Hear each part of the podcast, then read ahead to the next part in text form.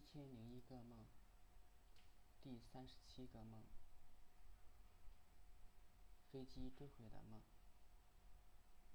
我走在下山的路上，看到一个飞机从头顶飞过去，最后坠落在山沟里，但是没有爆炸。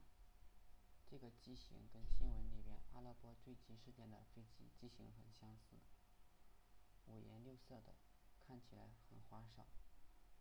我想外国人的审美大概跟中国不一样吧。我觉得也许还有幸存者要报警，所以下山就去找警察局。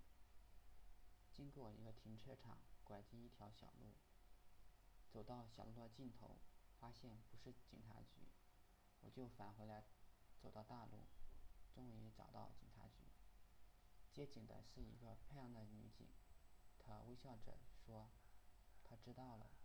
但是并没有叫人去救援。”我觉得很奇怪，也许他觉得外国人不用救吧。